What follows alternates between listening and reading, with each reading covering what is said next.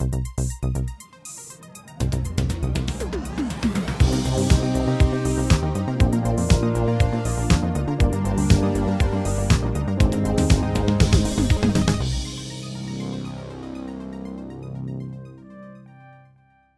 und herzlich willkommen zu der Episode 125 vom. Das stimmt nicht. 225 vom Outcast. Ich habe nur irgendwie im Kopf gehabt, dass, wir, äh, dass es ja so ein bisschen eine halbrunde Zahl ist. Und ja, 225 ist die heutige Episode. Wir sind das dritte und zwar vis-à-vis von mir, der Marco. Sali. Und weit, weit live dazugeschaltet ist der Krigo von Bern. Grüezi miteinander, guten Morgen, guten Mittag, guten Abend. Also Bern umeinander, nehme ich an. Äh, äh, ja, Urban Band. Suburban Band. Suburban Bear, Burn, Suburban, egal. Ähm, Suburban. ich, sub, ich habe es auch versucht, aber es geht nicht.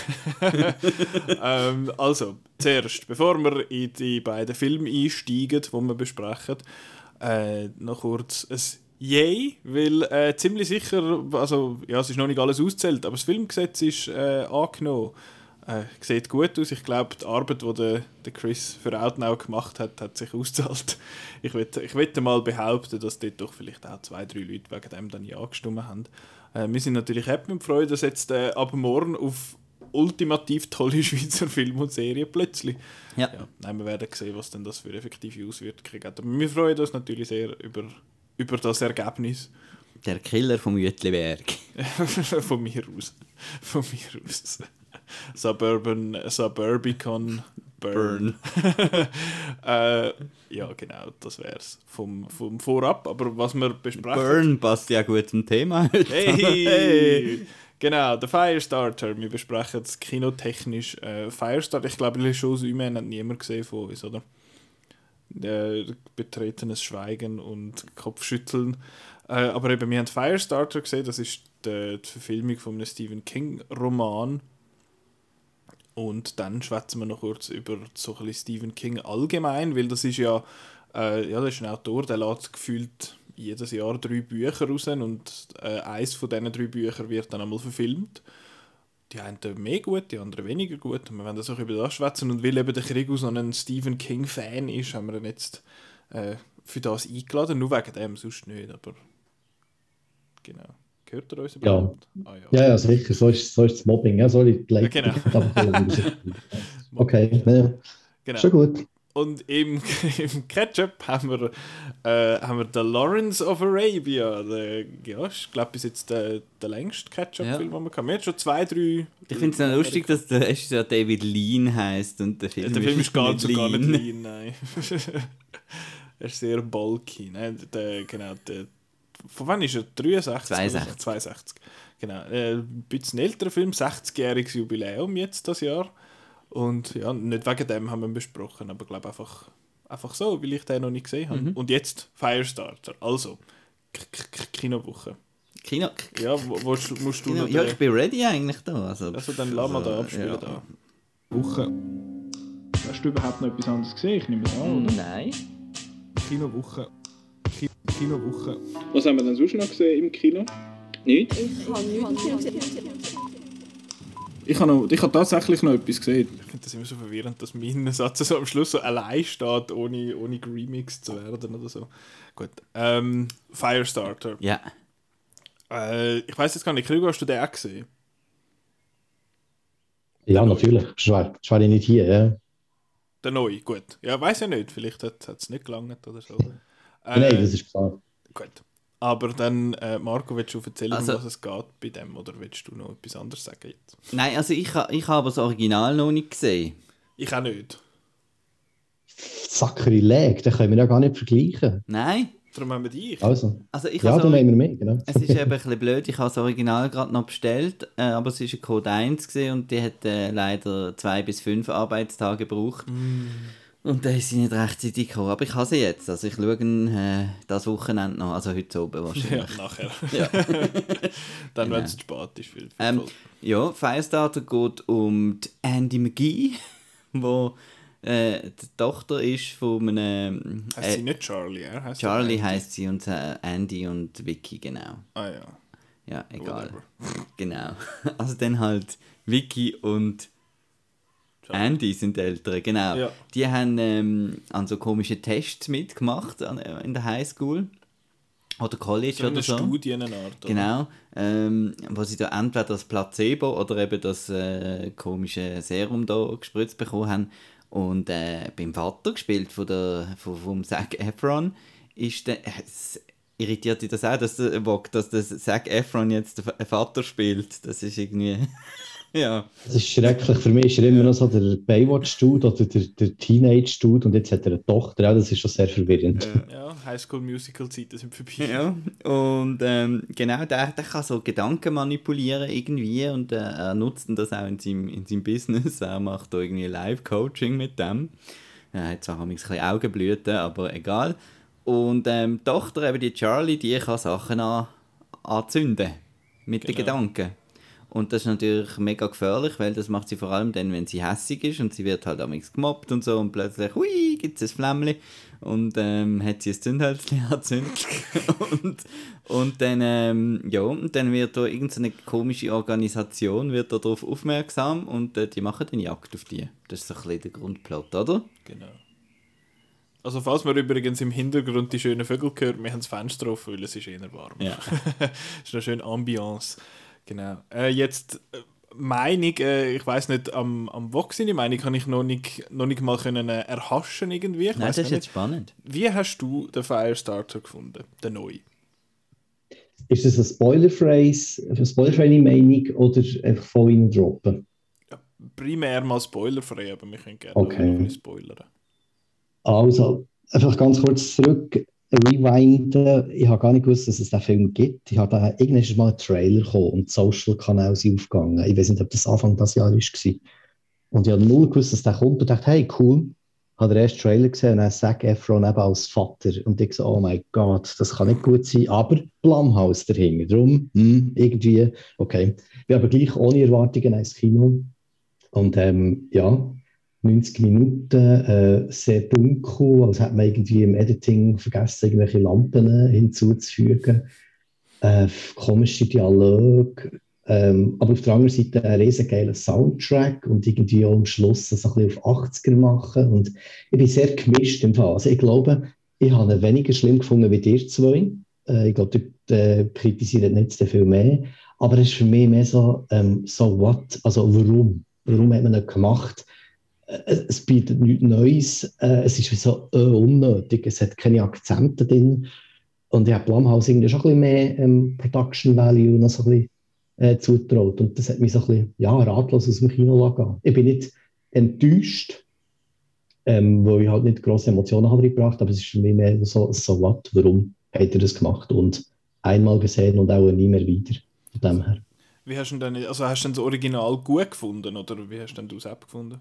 Ja, also es ist ein bisschen schwierig. Das Original ist bei mir etwas, sind wir mal wundern, dass der Marco nachher beurteilt, wenn er es wieder gesehen hat. Das Original hat einen grossen Nostalgiefaktor. Und bei Nostalgiefaktor tut man es immer so ein bisschen wie, ah, der Film ist mega cool. Und wenn man ihn wieder mal schaut, findet man eigentlich raus, hey, er ist echt genau gleich schlecht wie das, das, äh, die Version, die jetzt ist. Weil dann hilft ja auch ein kleines Baby Drew Barrymore nichts mehr. Und ähm, ja, es ist wie so, das ist wie so das Gefühl, ich habe ihn dann cool gefunden und ich ihn als erstes gesehen habe, dann bin ich auch Teenie gewesen. Und ich habe ihn erst wieder mal vor zwei Jahren oder so geschaut und ich habe müssen sagen, ja, okay. Ich muss dazu aber auch sagen, dass äh, das Firestarter auch nie das King-Buch war, das mich super megamässig hat äh, überzeugt und hat spannend gedacht. Darum hat es vielleicht auch ein bisschen mit dem zu tun. Ich fände es jetzt aber unfair, wenn man würde sagen, vor allem, ich habe auch gesehen, in, der Community, ganz viele Leute haben gesagt, oh, das, das Remake hier ist scheiße. Und ich so, hey, es ist eigentlich gar kein Remake, weil es wird einfach die Geschichte neu verfilmt.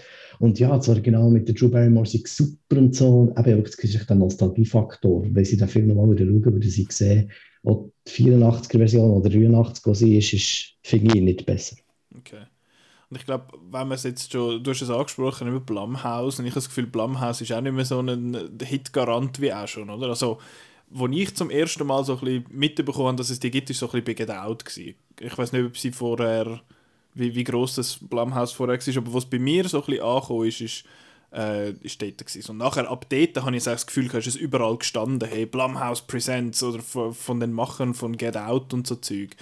Und ja, oder ist das, ist das eine Fehleinschätzung? Da, ja, Purge und so. Und es ist also schon viel früher eigentlich. Äh, habe ich jetzt Blumhouse verfolgt, so als, als Studio. Sie haben halt auch ein, ein geiles Logo. Und äh, äh das erste, was eigentlich so war, ist, glaube Paranormal Activity, wenn es mich nicht täuscht. So der grosse Durchbruch von, von Blumhouse. Genau. Und es hat sehr viel mehr nachher eben Insidious hat auch dazugehört, äh, Happy Death Day, ähm, Truth or Dare, also ganz viel so die neuzeitlichen äh, Filme gehabt. Ich glaube sogar Halloween Kills genau, und alles, ja. das ist doch auch von ihnen. Also, ja, ja. Ich finde, sie haben einen grossen Verdienst, dass Horror aktuell ist, wieder auch bei den Jungen, ist ihnen zu verdanken. Und meistens hat auch grosse Qualität. Also ich sage jetzt meistens. Ähm, es ist eben so, sie haben eigentlich noch ein Sublabel, äh, Blumhouse Tilt. Und äh, für mich wäre jetzt der, der Firestarter, wenn wir gerade zurück, zurückkommen, eher so ein Tilt-Titel gesehen. Oder so eine, sie haben so eine Reihe von ähm, Welcome to the Blumhouse auf Amazon Prime gemacht, so eine Reihe von Streaming-Filmen. Äh, ähm, dass er vielleicht doch eher auch eben dort rein. Für mich hat er auch so dunkel so ein bisschen nicht einen vollwertigen Kinofilm irgendwie, was mhm. auch immer das bedeutet. Und es ist noch lustig, ähm, was der, der Vogue alles gesagt hat, äh, das steht eigentlich alles in meiner Kritik. Äh, cooles Finale mit Violett, geil, äh, geiler Score und ähm, viel zu dunkel und schlechte Dialoge. Also eigentlich eins zu eins, was er jetzt alles aufgezählt hat. Hast du einfach meine Kritik gelesen, gell? Nein, wir sind uns einfach einer Meinung. Ich glaube, das hast du, ich muss sagen, ich habe es einfach noch nicht gelesen. Ich habe aber warten für nach dem Film. Also darum, wir sind glaube ich einfach ja, eine nein. Person. es ist halt auch einfach offensichtlich, ja, es ist offensichtlich, eben, es ist zum Teil ist wirklich extrem dunkel gewesen. Und ich habe dann auch gefunden, er hätte so, ähm, er hat für mich halt nicht, ich habe ja gerne so ein bisschen, wenn es campy ist und so ein bisschen übertrieben und äh, er hätte das irgendwie nicht geschafft, das deutlich zu machen, dass er eigentlich das will sein, weil dann sind plötzlich so bei der Befragungsszene irgendwo, eben sind dann plötzlich so komische Dialoge gekommen mit dem F-Wort und so völlig mhm. über, überzeichnet. Ja, ist das so ein Film? Aber dann nimmt er sich wieder dort ernst ein bisschen und so. Was ist Bier äh, ernst die ganze Zeit? Und dann macht, er, äh, dann macht er auch noch auf modern beim Begräbnis von der Katze. Das habe ich auch schön gefunden. He, she, they, oder? Und äh, ja, eben, es ist auch ein Film, wo ich jetzt nicht äh, mich wahnsinnig aufgeregt habe, aber einfach eine schlechte Wertung habe, weil es wieder einer von diesen Filmen, wo ich das Gefühl habe, das Gefühl habe, wir reden jetzt schon zum fünften Mal das Jahr über so einen Film, wo einfach keine Emotionen mhm ja. äh, gekommen sind bei mir. Es ist einfach ein unfassbar nötiger Film mal wieder. Also es ist einfach, ich habe das Original nicht kennt, ich habe eigentlich nichts mit dem zu tun, aber ich fand ja gut, das ist der einzige wirklich, also einer den wenigen Filme, der jetzt gestartet ist die Woche, können wir den schauen. Und nachdem ich dann deine Werte gesehen habe, Marco, und ich fand, ja, soll ich wirklich noch gehen? Aber ich bin dann gleich gegangen und ich finde vor allem eben, er verschwendet eigentlich die erste Hälfte komplett da ist so, ah oh ja, und da mit gewisse Einstellungen am Anfang. Ich meine, die allererste Szene, wo es da das Baby dort in die Krippe hineinlegt und so, ist die Szene ist viel zu lang. Es ist so, ah, sie legen hin und nachher schauen sie sich so verliebt an, und dann schauen sie wieder das Baby an, und dann schauen sie sich wieder an. Und ich finde, ja, ich habe es verstanden, das ist euer Kind. Move. Und nachher macht es dreiviertel Stunde lang das und nachher kommt dann quasi so die, die Erleuchtung, die dann der Vater in dem Sinne hat, dann findet so, okay, ja, wir müssen sie sie muss das in den Griff bekommen und dann ist es so und dann kann sie es. Mehr oder weniger. Also ich habe mich auch sehr an Logan erinnert gefühlt, irgendwie. So das ganze Mädchen mit den Superkräften und so, plus äh, dann, wo sie dort auf Besuch gehen zu dem, zu dem älteren Herr. Mhm. Das, das, ja, das genau, stimmt. hat mich alles ein bisschen sehr an, an Logan erinnert. Natürlich ohne, ohne die Klasse von Logan. Aber eben, den das, das Score habe ich halt... Äh, habe ich halt lässig. Ich habe den Score auch lässig gefunden. Also eben ist ja von John Carpenter und ist der Cody, Cody Carpenter, Carpenter, ist sein Sohn. Genau. genau. Die haben das gemacht und ich finde den Score auch cool, aber ich finde, er passt wie nicht wirklich zu dem Film. Es ist ja so ein bisschen, ja, er kommt dann einmal da mit seinem, mit seinem Piano-Synthi-Dingens da, wo ja, wo ja lässig ist und das hat, ja, das, das kommt irgendwie ein, zwei Mal habe ich jetzt, ich, ich habe es wirklich unpassend gefunden mhm. zum Rest vom Film. Eben, wenn, wenn wir sagen, mich hat er halt an Halloween erinnert, dann der, der Dings, der Soundtrack oder der, der Score, weil er so ein bisschen ähnlich ist. Aber für das ist er dann wie zu, ästhetisch auch zu wenig wie, wie der Score. Oder außer jetzt am Schluss dort, was findet du, wir haben jetzt da kein normales Licht, sondern blaues Licht, haha. Ähm, dort ist es dann ein bisschen, ja, ist dann noch cool, aber ich finde das Finale dann auch ein bisschen mau für das, was es bis dort geht und dann hat es irgendwie zwei, drei Sachen, die noch leer sind. Also, ich weiß nicht, wie es beim und vor allem irgendwie mit, mit Horror oder Thrill hat es irgendwie auch überhaupt nichts am Hut. Also ich habe jetzt keiner Zeit irgendwie mich um irgendeine Figur gesorgt oder bin, bin gespannt gesehen und uh, nein und so, unheimlich, aber... Also ich habe den Mann, den sie besuchen, den Earth, den habe ich eigentlich am Anfang noch, habe ich noch, eigentlich noch eine interessante Figur gefunden, aber das fisselt dann auch irgendwie so aus gegen den Schluss. Und ich meine, sie braucht ja ihre Powers irgendwie ein paar Mal, zum, weil, weil Leute sterben oder so, und hin und wieder braucht sie es auch einfach zum Türen aufmachen. Das habe ich irgendwie noch, noch komisch gefunden, dass das die Usage ist. Und auch der Effekt, den es gibt, wenn sie das einsetzt, sieht so dermaßen scheiße aus. Es sieht aus wie so ein äh, wie so ein Instagram-Filter, wo wir drüber gelegt haben, so ein bisschen Feuer auf der Seite.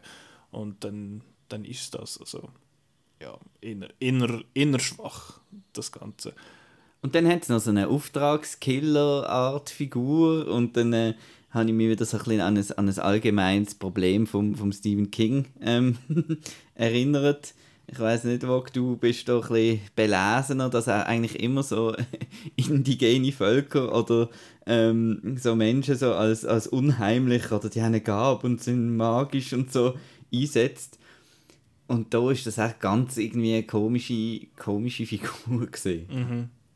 Ich habe es auch komisch gefunden, die Szene, wo die groß hat, die Figur, dass sie da mit den Polizisten, so, mhm. das ist auch irgendwie aus dem Nichts gekommen.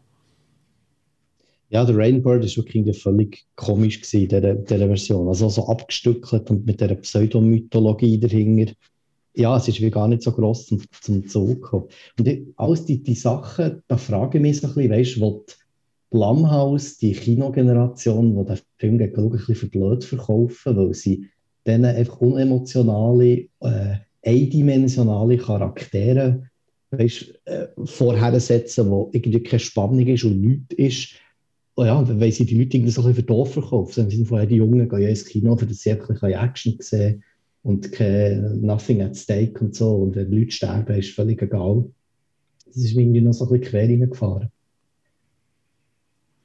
also ein, ein, ein Film, was mich daran erinnert hat. Ich glaube, ich weiß nicht, ob ihr den gesehen habt. Der Film heißt Freaks und ist vor, erst vor ein paar Jahren mal ist der, ich habe jetzt Toronto gesehen jetzt mal und er hat mich immer wieder ein bisschen an das erinnert, weil dort hast du auch den, den Emil Hirsch, wo der Vater spielt und dann seine Tochter ein bisschen beschützt quasi, aber dort ist halt ein bisschen mehr noch Mystery, was, was läuft, aber halt so ein bisschen der Vater-Tochter und Vater, wo die Tochter beschützen vor Leuten, die sie jagen und so ein Sachen, die involviert sind. Ich will eben zu Freaks gar nicht viel mehr sonst sagen, ich finde es eben eigentlich noch, noch cool. Hast du den gesehen, Marco? Nein.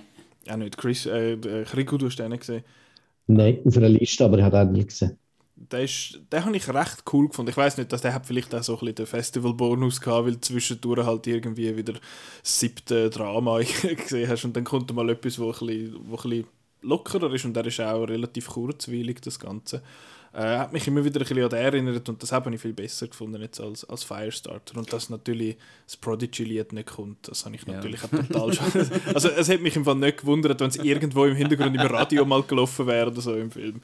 Aber äh, das, nicht einmal das haben sie mir gegönnt. Ja, und um nochmal ganz äh, den Bogen zurückzumachen zu der, zum, zum Release überhaupt. Also ich glaube, der ist in den USA gleichzeitig auch noch auf Peacock erschienen ja. jetzt. Okay. Und ähm, bei uns in der Schweiz ist das also so, ähm, nachdem äh, Outnow mehrmals irgendwie nachgefragt hat, äh, ob es irgendwie eine Presseverführung mhm. oder etwas gibt von diesem Film, äh, es hat nichts gegeben. Also, der ist einfach gestartet. Der ist der Fire gestartet. Ja. Nein, das ist, dann ist glaube wirklich einfach gedroppt und es ja. hat dann nie, ich habe nie einen, einen Trailer Nein. angezeigt bekommen auf YouTube, ich habe nie ein Plakat gesehen, wenn man den Kinokalender glaube nicht einfach im Kopf hat wie mir, dann, dann hat man nicht mitbekommen, dass es den Film mhm. gibt. Und jetzt weiß ich ja warum, aber ja, finde ich irgendwie noch, noch krass. Ich weiß jetzt nicht, Firestarter technisch, ich, ich weiß gar nicht, was man groß noch dazu sagen Gibt es noch... Du hast noch Spoiler angedeutet. Ja. Hast du da noch etwas? Also ich habe noch sagen, das Ganze mit den Charakteren, sie, wo ja stirbt, also die Wiki. Ähm, das ist auch, also der Zac Efron, also der Andy, nimmt sich so her, ah, okay, sie ist jetzt tot, ja komm, wir gehen jetzt weiter und die Tochter, also weißt du, da passiert dann das mit der Katze. Das habe ich auch so übel gefunden. Er hat nicht eine Sekunde, wo er irgendwie und Vicky trauert oder das irgendwie durcheinander bringt oder ja, ja, jetzt gehen wir auf die Flucht. Also, das hat mich auch extrem so, äh. Also, er ist eine schreckliche Figur, gewesen, ich fand. Ich finde, er ist nicht nur ja. nicht gut gespielt vom Zac Efron, ich finde, er ist auch eine ganz schreckliche Figur. Er ist ein schrecklicher Vater. Ja, und schrecklich so, geschrieben, schrecklich äh, ausgeführt, einfach schrecklich, ja, so toll. Und auch, aber auch die Sachen, die er sagt, furchtbar. Also im ja. Sinne von, ja, das ist jetzt halt das, das Tier da, das ist jetzt halt so, mit dem musst du jetzt halt leben. Was ist, was ist das für ein Vater? Ich meine, ich bin ja. selber weit weg davon, ein Vater zu sein, aber what the fuck, man? Das, das machst du doch nicht. Und ja, er ist ja ganz, ganz ein, ganz ein komischer Charakter. Ich habe ja ja, ich möchte nicht sagen, dass ich jetzt irgendwie den Zac Efron einen schlechten Schauspieler fände oder so. Ich habe ja nicht viel Film gesehen mit dem. Ich finde The Greatest Showman an sich nicht so gut. Und The High School Musical, das, ja, das klammern wir jetzt mal aus. Aber da habe ich einfach, ich habe ihn richtig schlecht gefunden. Ich meine, ja, das Mädchen hat jetzt zumindest nicht genervt. Das ist schon mal gut beim, äh, bei Kinderdarstellern und Darstellerinnen, aber ja, aus der Socke gehauen hat sie mir jetzt auch nicht, aber nein, das ist einfach ganz, ganz furchtbar in dem Film. Und er hat oftmals, vor allem wenn er so aus den Augen blühtet hat, hat er ausgesehen wie der Jared Leto bei Morbius. Und das Stimmt, sie haben die gleiche, die gleiche enge Augenpartie, die zwei, ja, stimmt. Es, es, es, sie sehen sich verdächtig ähnlich und ich habe gefunden, ja, das ist... Schrecklich. Wenn die jetzt also, in einem Superheldenfilm mitmachen, dann äh, ja, weiß ich nicht. Also seit Vicky habe ich auch schrecklich gefunden, ähm, als Mutter übel. Ich habe es schrecklich gefunden, dass sie erst jetzt, wo Charlie, wie alt ist sie? 9, 10, ich weiß nicht, dem Ding, mhm. erst jetzt drauf kommen, oh, sie hat die Powers und oh, wir müssen jetzt schauen, was ist ja auch ein Jahr vorher passiert, wo sie ja schon als Baby die Krippe angezündet Ich muss aber sagen, sie, ähm, wie heißt sie, Ryan Kira Armstrong, da die Charlie-Darstellerin, habe ich recht cool gefunden ich habe cool gefunden, wie sie mit den Emotionen können spielen können. Also bei ihr würde ich eigentlich noch sehen, dass sie weiterkommt und so. Also da sehe ich echt Potenzial. Hm? Ihr würde jetzt am wenigsten sagen, hey Mädchen, du hast versagt, hör auf, Schauspieler. Nein, ich glaube, ihr Fehler ist, das, ist der Film sicher nicht. Ähm, Etwas, was mich auch noch sehr gestört hat, ist, sie hat eigentlich den Hass auf den Rainbird, also sie wollte ihre Mutter rächen. Und am Schluss ist sie heute schnell über dem Ganzen mhm. und schaltet den, den Wasserding aus und sagt, hey Rainbird, so im Sinne von I forgive you. Und das ist auch so eine, wie soll ich sagen, eine, eine Umwandlung, die in jeder Sekunde passiert, ohne etwas. Und am Schluss hilft dann ihr auch noch oder rettet es. Ist wie so, ja, Aber das. Mit, ich habe das Gefühl, das ist mit mega vielen Konflikten in dem, in dem Film so, eben so, ja. ah ja, sie muss jetzt ihre Powers irgendwie unter Kontrolle bringen und äh, dann wird sie, ja, aber ich kann das nicht kontrollieren und dann verzeiht der Vater, ja mal mach und dann macht sie es und dann, dann kann sie es. mehr oder weniger. Und dort habe ich dann auch gefunden, ja, ist das so in Ernst? Es hat schon dann so eine kurze Montageszene, wo sie irgendwo, keine Ahnung, im, im, äh, so im Unterholz ein bisschen um, umsäckelt und ein bisschen Hölzchen anzündet und dann nach diesen zwei Minuten kann sie es. Und dann, ja, ich, habe das auch, habe das auch gedacht mit dem, mit dem Rainbird, dass dann die ganze Zeit so, ah ja, der ist mega böse wegen, wegen der Mutter und so. Und nachher so, ah ja, wir sind jetzt am Strand, da ist eigentlich noch chillig. Genau, das ist so wie irgendwie Luke hat gesagt, so beim Darth Vader-Duell, äh, so, hey, ist übrigens alles okay, komm, wir werden Freunde. Und das ist alles, was sich so aufgebaut hat, ist irgendwie verpufft. Und darum, das habe ich mich wirklich schrecklich aufgeregt. Nachher der Auftritt von Kurtwood Smith als äh, Erfinder von diesem Serum, äh, das ist erst von der 70s Show gross geworden. Warum haben sie ihn genommen? Ist das einfach so ein Witz gewesen? Keine Ahnung. Und äh, warum haben sie so rechts-links coole Perspektiven gemacht ja, in dieser Szene? Einfach so zum Edgy sein, oder? Ja, genau. Wir sind entgegengesetzt von jeder ja. Filmsprache. Wir genau. den Charakter nicht in die andere Ecke, wir tun ihn ab Front zur Mitte Dann hast du gedacht, what the... Ja. Aber das haben, sie, das haben sie auch bei gewissen Action-Szenen, wenn jemand an die Wand gehauen worden ist und sie etwa viermal geschnitten und hat die ganze Zeit die sogenannte Aktionsachse, immer mhm. den Achsensprung gemacht, die ganze Zeit. Also für die, die nicht wissen, was der Achsensprung ist, wenn jetzt der Marc und ich vis-à-vis sind voneinander miteinander schwätzen, dann ist das unsere Aktionsachse. Das heißt, die Kamera ist auf einer Seite von dieser Achse von, unserem, von unseren Augen quasi. 180 Grad, genau. Ja. Genau, die 180 Grad, die sind safe. Dort, äh, dann ist für, für das Publikum ist klar, wer ist wo im Raum. Aber wenn man mhm. da die mhm. ganze Zeit wechselt, dann ist das mega verwirrend. Und das haben sie bei dem Kampf, bei diesen Kämpfen ständig gemacht. Und ja, nicht, nicht so ein guter Film. Ja, und der Regisseur, das ist ja der, der Keith Thomas, der hat ja einen kleinen Achtungserfolg gehabt mit äh, The Vigil, mit dem äh, jiddischen ähm, Horrorfilm, der da auch noch kurz ins Kino gekommen ist. Ähm, Hast du den gesehen? Den habe ich gesehen, natürlich habe ich den gesehen. Ich habe den ein bisschen langweilig gefunden. Ich weiß nicht, ähm, Rigo, hast du den gesehen? Ja, Aber weißt du was, zum Fall du fragst mich, ich habe keine Ahnung mehr, um was es in diesem Film geht. du siehst, es spricht für den Film Okay, gut. Scheiße. Gut. Ich habe jetzt gedacht, vielleicht hätten wir da noch positive Stimmen zu dem, aber Leider nein. gut. Ah, ja. Dann gehen wir rüber zum, zum Stephen King. Aber du hast doch Autor, sonst noch oder? etwas im Kino gesehen. Wir sind ja noch in der Kinowoche, nicht? Ja, Willst soll ich das jetzt unterbrechen und dann machen wir den Stephen King noch? Ich hätte es jetzt nach dem Okay, Stephen King gut. gesagt. Dann mache ich es nachher noch. Aber Stephen King. Dann bleiben ähm, wir königlich. Ja, genau. Ja. genau. Ähm, ich bin ja wahnsinnig unbelesen. Ich, ich, kann, ich, ich kann schon lesen, aber ich, ich lese sehr wenig Bücher. Und, aber eben der Stephen King, der, Er macht- schreibt sehr viel der Bücher. schreibt extrem viele Bücher und viele sind auch, auch schon verfilmt worden, eben mit, mit unterschiedlichen Dingen. Und ich habe irgendwie immer so ein im Kopf gehabt, dass es, eben, es gibt ja so ein bisschen die, die Filme, die auch als super gute Filme angeschaut werden, eben so Shawshank Redemption, Shining, obwohl Shining ja, glaube mit dem Buch nicht wahnsinnig viel zu tun hat. Findet er ja auch schrecklich. Er hat, aber hat er Dr. Sleep noch gut gefunden oder hat er den auch doof gefunden? Ich weiß es Nein, dort hat er ja sogar ein Cameo, glaube ich. Oder ist das Ja. dann... Ich find-. Ja, er findet alles von Flanagan findet er super. M macht doch Sinn. Weil der Flanagen macht super Zeug von ihm. Ja. Okay. Dann hat, und der Dingswellen ist noch der, der dritte, äh, der Green Mile, wo ja auch sehr, also ja, als gute Filme äh, angeschaut werden. Aber dann hast du so Sachen wie The Dark Tower zum Beispiel, wo irgendwie, glaube versucht hat, sieben Bücher in irgendwie 90 Minuten zu packen oder so. Ähm, das ist auch, glaube ich, recht, äh, ja, Ja, und dann gibt es da, ich weiß jetzt nicht, ob du da ein bisschen mehr kannst erzählen, ein bisschen gut. Es gibt ja die Dollar Babies. Ähm, dass, da, dass er früher irgendwie gesagt hat, für einen, einen Dollar gebe ich dir das Recht zu einem Dreibuch oder so etwas. Hast du das... Ich habe Das das, wusste mal... ich jetzt nicht einmal. Okay. Okay, dann habe ich... hast Nein. du das träumt? Nein, ich habe nicht geträumt, aber ich habe Nein, das kann schon sein, ich habe aber das das schon lange mal, schon lange mal äh, äh, mich ein bisschen mit ähm, Stephen King Verfilmungen befasst, aber ich weiß es jetzt nicht mehr genau, um genau Auskunft zu können zu geben. Aber eben, es ist eigentlich jede, jede, jede hinterletzte Kurzgeschichte praktisch ist schon irgendwie verfilmt worden. Es gibt ja da das Graveyard Shift glaube und, und äh, so schon vom Wäschetrockner oder dem Mangler. Also es gibt äh, ganz äh, abartige Sachen in den, in den 90er Jahren äh, Stephen King Verfilmungen. Also eben, Genau, es ist sehr sch- schwankende Qualität, würde ich mal sagen. Ja. Also man hat wirklich alles mit ihn und sein Werk eigentlich immer ausgedrückt wie so eine Zitrone. Das ist, ist immer so gewesen. Vielleicht muss man dazu mal sagen zu ihm, äh, er hat halt dann angefangen Bücher schreiben vor unserer Zeit. Und ich weiß, dass wir Shakespeare lesen und alles, Zeug, weit vor unserer Zeit war, aber bei ihm ist es halt wirklich so eine Generationenfrage. Und darum verstehe ich auch so ein bisschen, dass jetzt vielleicht du, Nicola, sagst, ja, du hast vielleicht gar nicht auf ihn gekommen oder du hättest die Sachen gar nicht gelesen.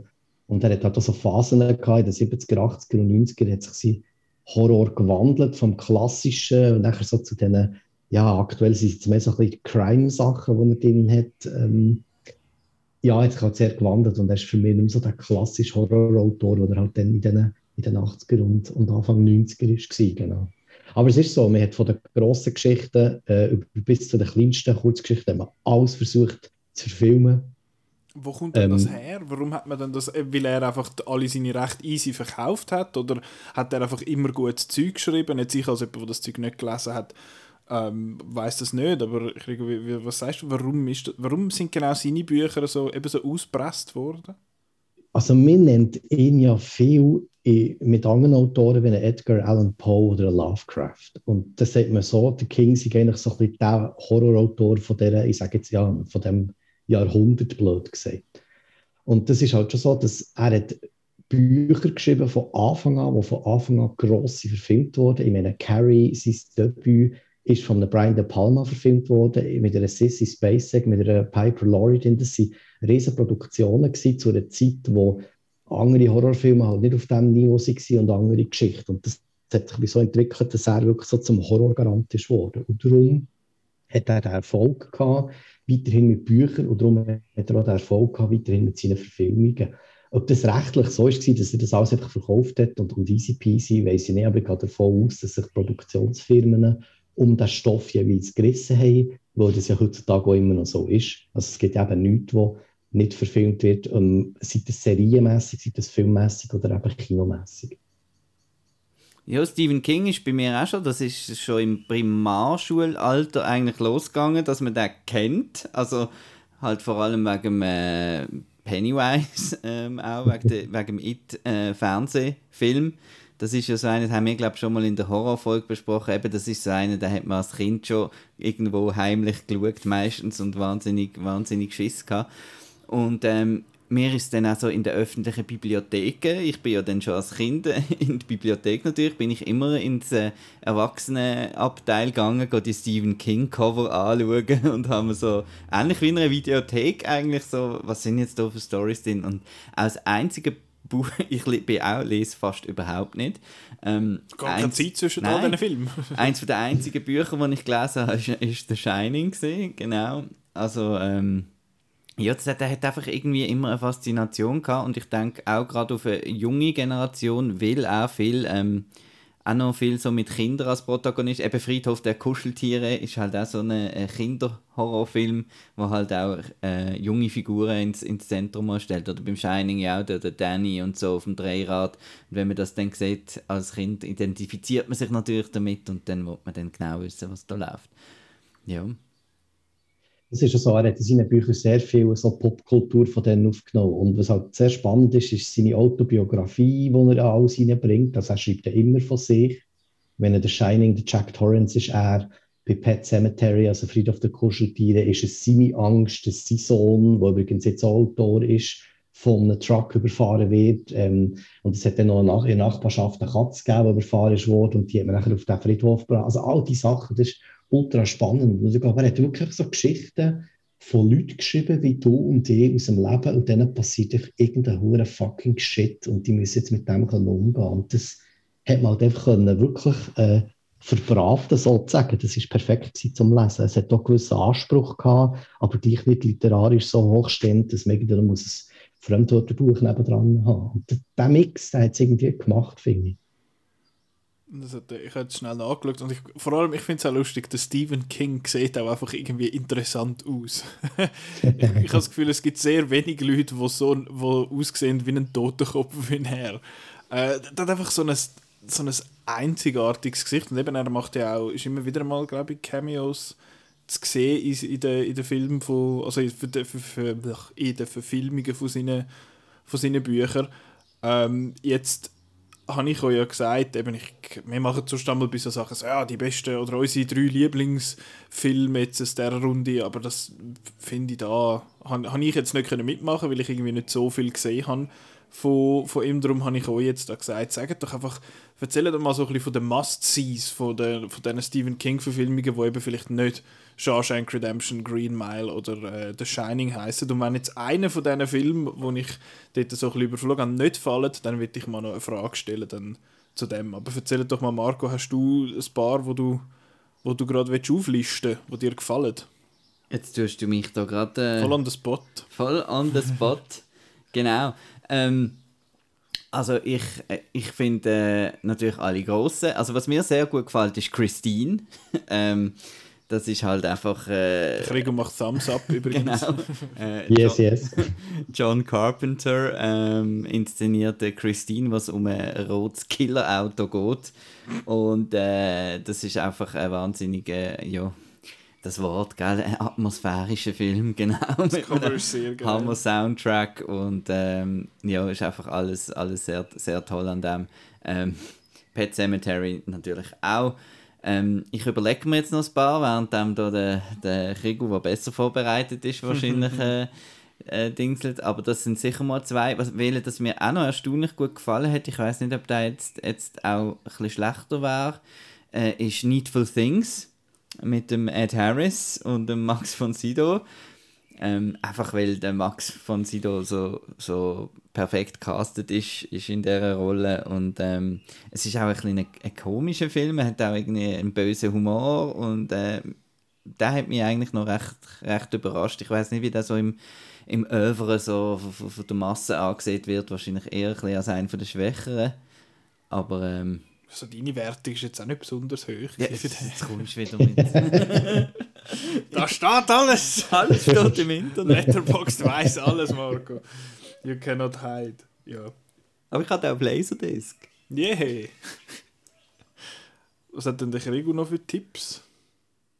Ein paar. Ich kann auch dazu kommen. Was ich noch kurz sagen ist, wegen der, ähm, wegen dieser Vielfalt, wegen dieser Zitronenauspresse und wegen der Qualität. Man darf nicht vergessen, ah, er hat so viel geschrieben und man hat so viel produziert.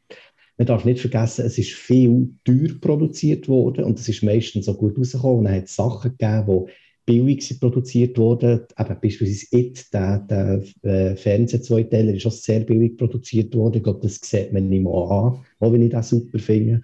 Ähm, genau, und dann gibt es halt noch Serien, die gemacht haben. Also man muss wirklich sehen, es ist nicht nur einfach Kino und das ist entweder gut oder schlecht, sondern es hat ganz viele verschiedene Produktionsdinge dahinter.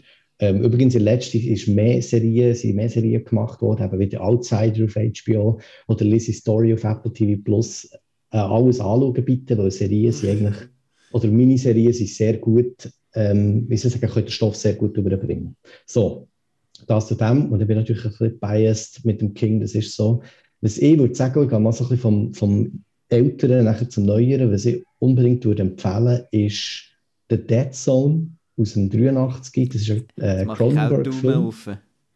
Unbedingt schauen, das ist auch nicht per se Horror oder man muss Angst haben, das ist wirklich mehr ähm, Crime und ein bisschen übernatürlich und so, schaut das an, wenn ihr, wenn ihr in das wollt einsteigen finde ich sehr, sehr cool. Für mich wichtig, der Marco hat es vorhin auch gesagt, Pet Cemetery, und zwar die 89er-Version von der Mary Lambert. Warum? Der Film ist gefloppt dann. Eine Frau hat Regie geführt in einem Horrorfilm Ende 80er. Das war ein Novum gewesen. und gut für die, für die Filmkultur übrigens nachher. Der Film ist gefloppt im Boxoffice, aber jetzt ist es einer der Fanlieblingen. Es gibt sogar Dokumentationen über das Making-of. Darum unbedingt schauen, Pet Cemetery, die 89er-Version. Übrigens auch mein Lieblingsbuch von Stephen King. Genau, Dead, Misery. Dead Zone heisst er. Ich habe Dead Sun verstanden. Nein, Zone, ja. Get in the Zone. Genau. Christopher Walken in einer yeah. Paraderolle. Oder Martin Sheen, wirklich crazy. Ich gehe davon aus, dass man Misery kennt. Wenn nicht, unbedingt schauen. Kathy Bates, äh, wirklich Best Performance ever. Ähm, was ich auch könnte empfehlen ist von George A. Romero, der ja unsere Zombie-Sachen gemacht hat. 93 hat der Dark Half hat der verfilmt. Auch sehr cooler Film. Würde ich auch schauen. Und ähm, einer von meinen Favorites, und der Marco hat dort die Schwarz-Weiß-Version gesehen, weil der Frank Darabont die eigentlich ursprünglich so wollte, ist der, der Mist. Der Mist ist, äh, ist glaube nicht einmal eine Kurzgeschichte, es eine Novelle vom King und das ist verfilmt worden von Darabont, der übrigens auch Shawshank Redemption nicht gemacht aber der Mist ist so geil, weil das Ende dir einfach so einen reinbrettert, dass du nicht weißt, was machen. Bitte nicht die Serie schauen, die Serienumsetzung ist schrecklich, aber die Version von Darabont von 20, ist es 7, 2007 oder so, ja, yes, äh, die ist grandios. Das sind so die Sachen, die man vielleicht weniger kennt.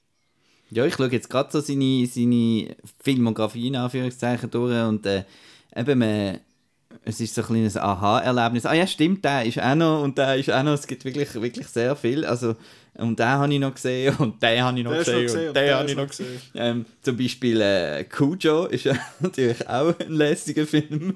Ähm, Klassiker. mit dem Killerhund. Und dann auch äh, gibt es halt auch viel ruhigere Sachen, wie zum Beispiel Hearts in Atlantis oder oder so Sachen.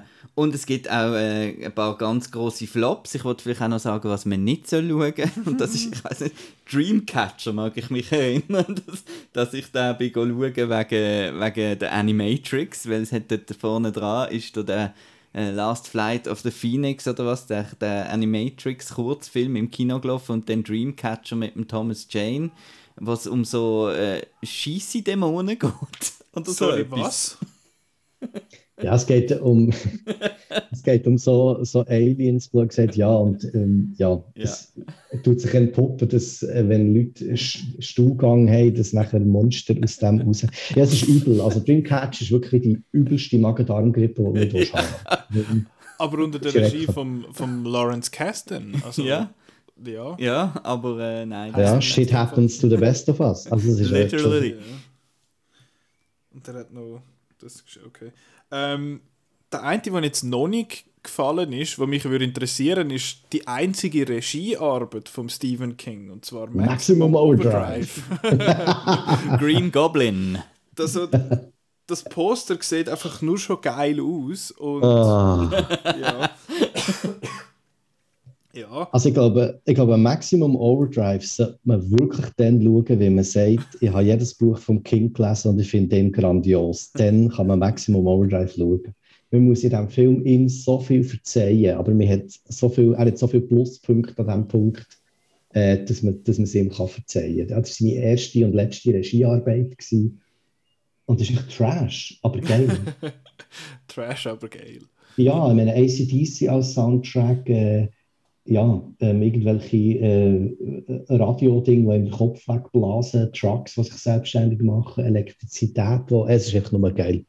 Hat voll die Zeit gepasst, ist gefloppt und ja. Und acht Children of the Corn Film gibt's. genau. Das ist dann, wenn man wirklich nicht weiss, was machen kann man dann. Es gibt auch Firestarter 2, gibt es glaube ich Ja, auch. Rekindle. Hey also- Nicola, du musst, Ja. also du musst unbedingt Maximum Overdrive musst du unbedingt ziehen. Das ist Popcorn, das ist cool. Also kann ich das auch, hast du das Gefühl, das könnte mir auch noch gefallen, ohne dass ich all seine Bücher gelesen habe?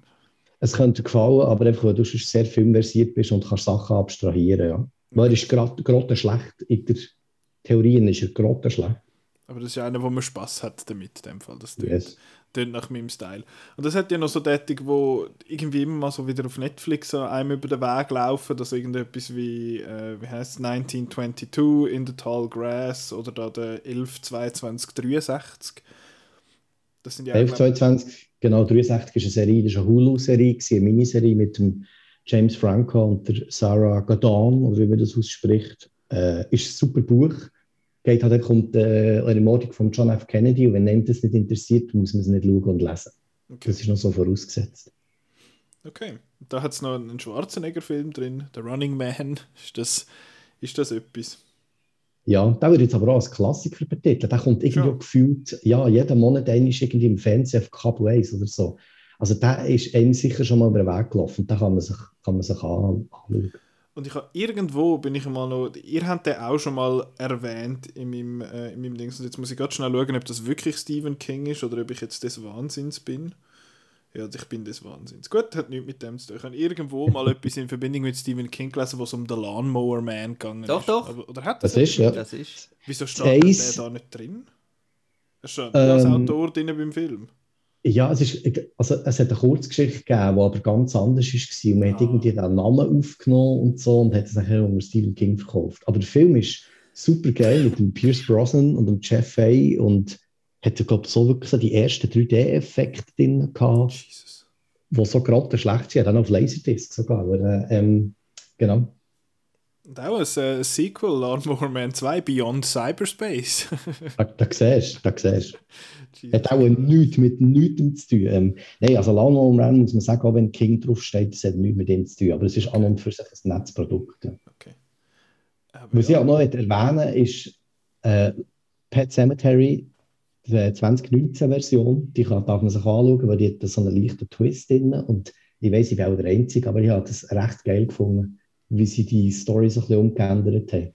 Und äh, Dr. Sleep, also für mich einer der besten Verfilmungen. Immer noch. Ja, da schauen der Marco und ich uns jetzt so Ja. an, weil ich glaube, uns hat der beide Nein. nicht so gut. Ja, ich habe die, die Extended-Version sogar, also das ist für mich, das ist purer King. Ja, das haben wir dort dann aber auch, wo's, glaub, wo wir abgestimmt haben über so, ah, die besten Filme vom Jahr, jetzt mal habe ich gesehen, ist bei dir im, äh, sehr weit oben gewesen, dort, glaube ich, im 19.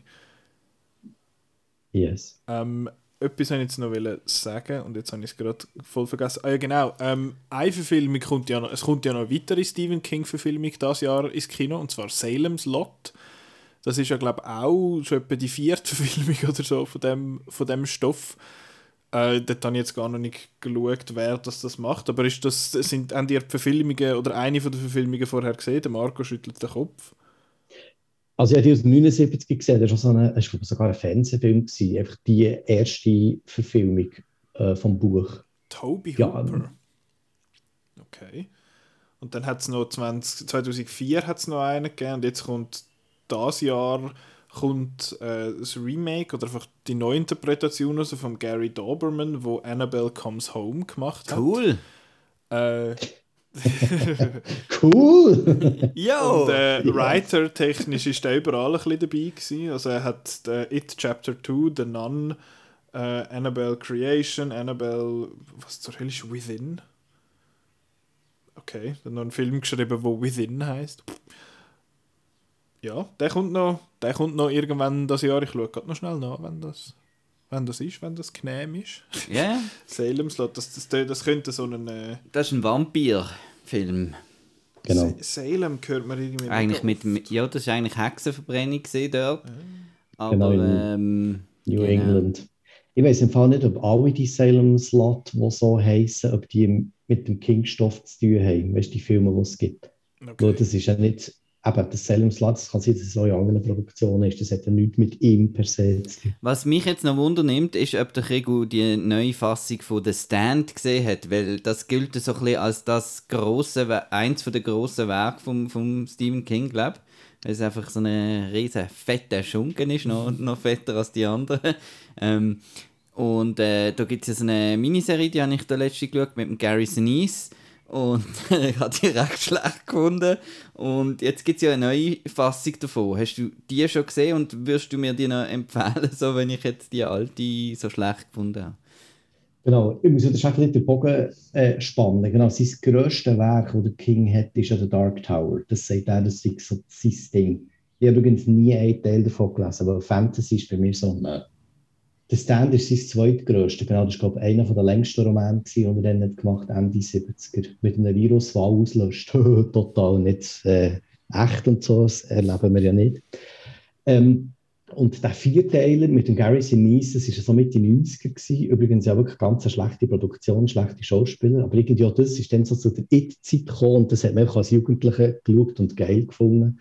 Und die neue Version ist auch von Paramount Plus oder von dort ist das gekommen mit dem Skarsgård, mit dem mhm. Northman Skarsgård. ich habe es gesehen und ich habe es okay gefunden, aber es entspricht nicht dem, wie soll ich sagen, es hat so keine Tiefe und nichts und es hat noch Amber Heard drin und darum ist es ein bisschen speziell. Aber wenn du nichts anderes zu tun hast, mal ziehst du das einfach. Und wenn du nicht musst zahlen dafür äh, oder ja, irgendwie so schauen, würde ich es empfehlen, um einfach mal durchzuziehen. Da gibt es, glaube ich, so horrortechnisch, ich weiß gar nicht, der Stand ist das ein, ich kann es überhaupt nicht. Überhaupt das ist po Postapokalypse. Genau, es geht um ein Virus, das die Menschheit dahin also, rafft. Ja. Und dann gibt es mit zwei Lager, gut und böse, und so eine Dämonifizierung vom Bösen und dann kämpfen die gegeneinander. Also nicht mit Schwertern und so, sondern es ist ein andere Kämpfe, ja. Und das ist halt Mitte, Ende 70er, wo er das gemacht hat, schon ein anderes Thema gewesen. Auch noch so ein bisschen das Nachkrieg, Nachatom, als das, mhm. als es jetzt ist. Und ich finde, auch hier, weißt, die Serie hat es jetzt nicht gebraucht, die neue Miniserie. Der Skarsgård ist super als Bösewicht, aber es ist wie so, mm, why? Also. Okay. Mal schauen, vielleicht lohnt sich dann der Salem-Slot, der kommt am 8. September bei uns ins Kino, das ist gar nicht mehr so weit weg und ist äh, mitproduziert vom James Wan. Also, ja, wer weiß, vielleicht ist das ja noch, ist das ja noch les. Äh, ja, sonst ist es, ist es das, glaube ich, Genau, aber wir haben noch einen fürs Ketchup. Äh, ich will noch schnell den vor dem Ketchup so? sagen. Ich mache ah, ich mach jetzt einfach. Nein, jetzt kommt einfach Schwarzarbeit noch schnell. Der, der Marco hat ja den, ist es letzte Woche gewesen? Ja. Hast du den ja empfohlen? Schwarzarbeit, das ist äh, Dokumentation, also ein Dokumentarfilm vom äh, Uli, heißt der Grossenbacher. Grossenbacher, der hat vorher äh, Doku gemacht, die heißt Messis. Die ist glaube ich auch noch gut, habe ich, hab ich vernommen. Gibt es übrigens auf PlaySwiss gratis zum Schauen. Ähm, und das ist jetzt sein, sein neuer Film, wo es darum geht, dass äh, glaub, fünf Leute aus der Arbeiterkontrolle Bern einfach verschiedene Sachen machen, so in ihrem Job nachgehen und ja, ich habe da, der Marco hat gesagt, er sei richtig gut und ich kann auch Marco nur beipflichten. Ich habe den richtig, richtig gut gefunden. Ähm, es ist, eben, er gab fast zwei Stunden, habe ich, habe ich lang gefunden, weil ich die ganze Zeit aufs WC haben müssen, aber lang ist mir sonst nicht vorgekommen. Äh, und es hat auch einfach total gute Leute dort dabei und es ist nicht einfach nur so, der Film ist politisch gesehen sehr einseitig, sage ich jetzt mal. Er hat, er hat auch ein Gewerkschaftler dabei, der immer wieder mal kommt, der äh, Corrado Pardini, der für die SP im Nationalrat war und sich sehr fest dafür einsetzt, eben so für den Arbeiterschutz und auch für den Lohnschutz da bei den Verhandlungen ums Rahmenabkommen mit der EU hat er sich eingesetzt und so. Und er steht dort in dem politischen Sideplot quasi so ein bisschen im Mittelpunkt, wo immer wieder ein bisschen dazwischen kommt, wo ich jetzt nicht super notwendig gefunden habe. Und auch sonst hast du die Mehrheit von diesen fünf Leuten sind so ein bisschen auf der Seite, die finden, hey, man muss mehr die Leute schützen, die da betroffen sind und mehr mit dem Finger auf die zeigen, wo die Leute dann überhaupt einstellen. Und dann hast du aber auch halt einmal die Rede vom, vom Christoph Blocher drin äh, bei der Albis Gütli-Tagung, wo sie dann eben den Corrado Bardini noch eingeladen haben.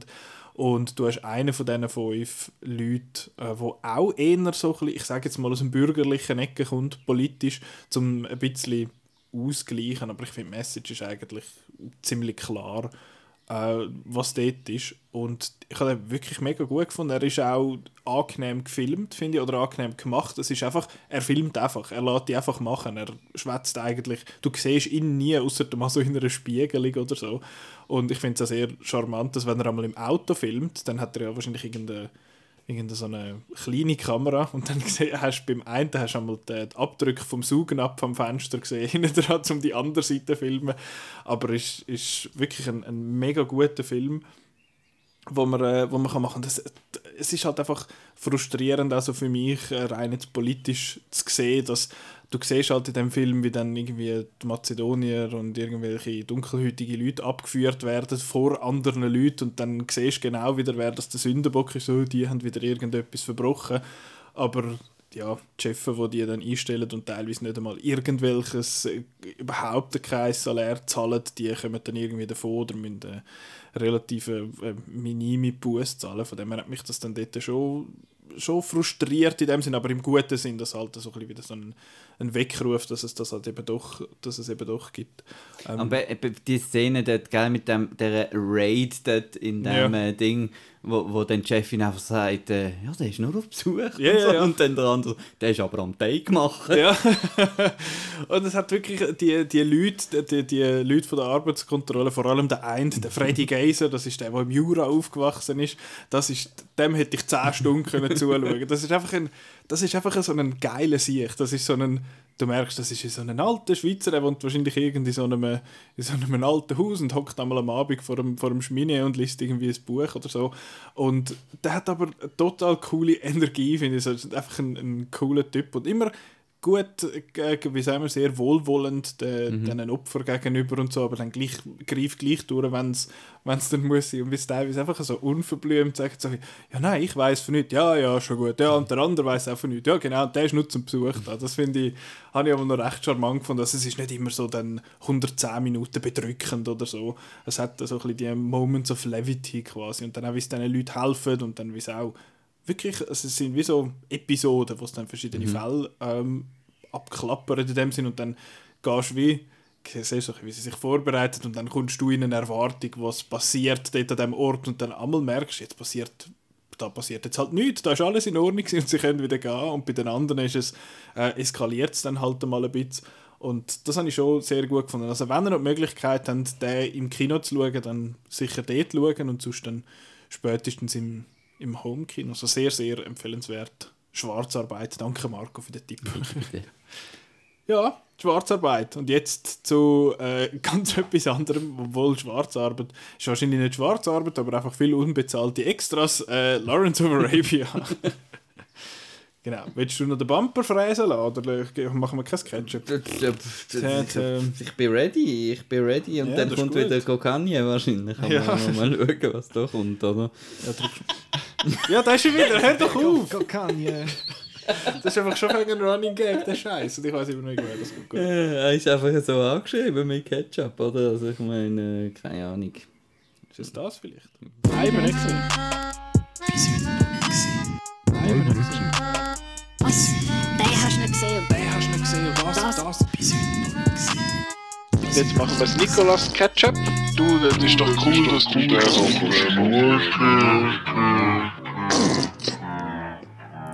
Jetzt kommt nämlich der Ketchup-Film. Ich habe es gesagt, als ihr, ich glaube, Peter und du haben mir den aufgetragen. Ich habe eigentlich wegen dem Film das Ketchup überhaupt angefangen, weil ich, ich habe den gekauft und gewusst, ich muss den irgendwann schauen, aber so ein eigenes Stück bringe ich es nicht an. Man muss mich irgendwie dazu zwingen, um den zu schauen. Und jetzt habe ich es gemacht. Lawrence of Arabia, David Lean, 227 Minuten. Ich habe nur eine Pause gemacht, wirklich auch während der Intermission. Ich habe das Telefon weggelegt, ich habe wirklich den Film, den Film geschaut. Und das ist ja wirklich so ein so einen Film. Und das merkst du ganz am Anfang, wo da noch nur schwarz kommt und du hörst nur den Score und findest, ah, das ist jetzt eben so ein, so ein Film, so ein Swords and Sandals, der Film aus den 50er, 60er. Ist jetzt halt nicht wirklich biblisch oder so, aber auch so ein bisschen in die Richtung. Ja, Lawrence of Arabia. Marco, du hast mir den mit der Petra zusammen aufgetragen. Das, Mhm. Ähm, Außer dass es ist, was denn der Lawrence of Arabia? Ja. Ja, nicht gesehen. Ist wahrscheinlich das der Grund gewesen, primär, oder? Äh, eigentlich schon. Und ähm, genau, und äh, halt auch, dass ich da jetzt, ich habe glaube heute zum vierten Mal jetzt geschaut, ich habe heute Morgen gerade noch, noch, schnell, schnell. noch schnell geschaut. Ähm, und das ist wirklich so einer von diesen, von diesen Filmen, die ich äh, nie irgendwie gefunden habe, der, der wirkt mir jetzt zu alt oder mir ist das langweilig und so. Ähm, sondern einer, der mich wirklich schon beim ersten Mal schauen, ich muss auch sagen, ich habe den, als ich ihn das erste Mal geschaut habe, im, in einem Kinosaal gesehen. Und äh, der hat mich also schon recht beeindruckt und äh, vor allem auch der, der Score habe ich dann auch gerade die CD müssen kaufen. ähm, und ja, einfach die, die, die epischen Einstellungen und ich habe einfach alle Schauspieler sehr, sehr gut gefunden. Ähm, und äh, das mit dem Zug und äh, ja, und, äh, und wenn man so auf den zweiten Blick eben schaut, ist es, ist es dann halt einfach wieder ein Film, wo, wo dann auch ein bisschen in seine Zeit gehört und äh, ein bisschen problematisch ist zum Teil und wir tun da eigentlich Sachen heldenhaft darstellen, die nicht heldenhaft sind, aber äh, Rambo 3 ist ja eigentlich ähnlich. Ähm, und ähm, ich habe jetzt auch hier wieder mal können eigentlich über das wegsehen, dass das eigentlich so einen kolonialistischen Hintergrund alles hat und so weiter. Ja, und ich habe es einfach cool gefunden, wie man da zuerst langsam in die Wüste reingeht und dann auch mit ihm ein bisschen zusammen ein bisschen mad wird in dieser Wüste durch die Hitze, dass man die Hitze wie wirklich spürt und so. Und dass er dann auch plötzlich äh, sich nicht schade ist, um zwischendurch wieder mal ein bisschen auf lustig zu machen mit gewissen Dialogen und Figuren und Situationen, wo die, kaputte Uhr und, und so Sachen. Also es hat dann immer wieder auch mal ein bisschen, ein bisschen Humor drin und äh, ja, einfach ein toller, riesiger Film. Und das so ein bisschen auch, es klar, ein großer Teil davon ist, ist dass wir, ähm, wir kennen Filme wie Lord of the Rings und weiß nicht was, wo wir wissen, ah, ähm, wie heißt das Programm? Massive heißt das, glaube ich, sogar, die Software, wo man da kann die Armee äh, Aha, da, ähm, schnell anstellen und so. Und klar hat Peter Jackson auch sehr viele Statisten gehabt und so, aber es hat da so gewisse Shots, wie von weitem weg da der Raid auf Akaba oder wie es Aqaba, heisst, mhm. siehst, wo du denkst, hey, ein Hurenaufwand. Ja, oder auch einmal stehen sie auf so einem Bergvorsprung, wo sie über so Mhm. viele so Beduinen-Zelter oder so quasi runterschauen. Und das ist einfach hunderte von Meter weit, wo das, wo das irgendwie eine Planung Und hat es müssen ist geben. kein Matte Painting, äh, Nein. äh, wie ich gesehen habe, sondern ja. Ja. Und das ist schon sehr beeindruckend Mhm. auch. Dann, äh, Rico, du hast jetzt nicht extra nochmal geschaut und du hast gesagt, du hättest ihn vor ein paar Jahren zum letzten Mal gesehen und hättest immer noch was Sand in den Augen oder Sand in den Unterhosen, irgendeines von beidem. Ein bisschen beides, ja. Aber das ist für mich halt, also weißt du, so wie, wie Cleopatra und all diese Filme, da habe ich immer Erinnerungen dran, oder Ben Hur und alles das, das sind so wie, da gehört für mich auch dort her, ja. Das sind so die und ja, also ich glaube, wo der, ähm, der, der Villeneuve hat Dune gemacht, hat er sich vielleicht auch nochmal in Lawrence of Arabia angeschaut, weißt du, das sind ganz viele so Sachen und mega lustig ist immer noch der Satz, der bei Prometheus vorkommt, wo ja dann der. David immer sagt, The trick, William Potter, is not minding that it hurts. Das ist ja von Lawrence of Arabia, all die Sachen, es begleitet dem irgendwie. Also, und Omar Sharif natürlich. Ich meine, das ist so einer, der hat als Schauspieler, weißt du, so die Generation von meiner Mutter und so, die sind da verliebt gewesen. Also, das ist schon monumental, Lawrence of Arabia. Der Soundtrack hat jetzt nicht mehr im Ohr, Marco, ist aber ein guter Cue, das muss ich mir wieder mal ziehen. Also es ist, äh, wenn man es hört, dann, dann kennt man es irgendwie, habe ich das Gefühl. Mhm.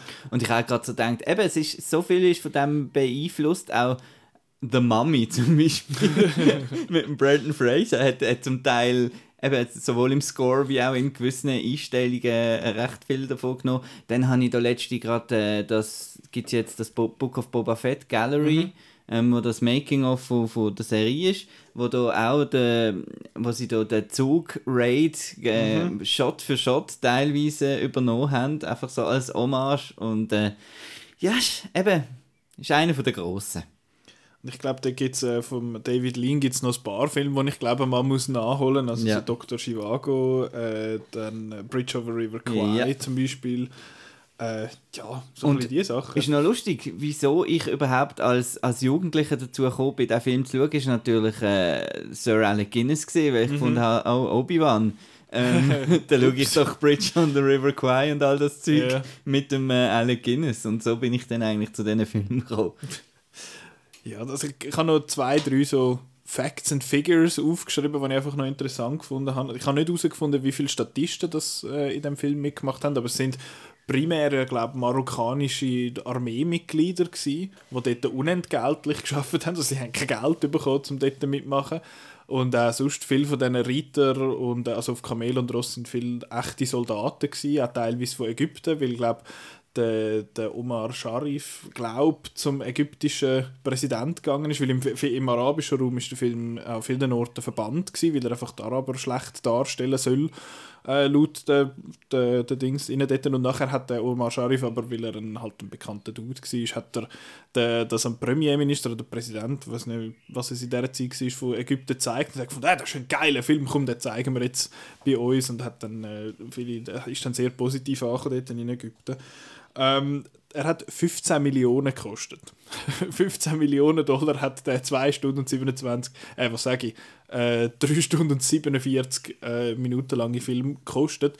Wenn man das umrechnet, inflationsbereinigt, sind das äh, 150 Millionen.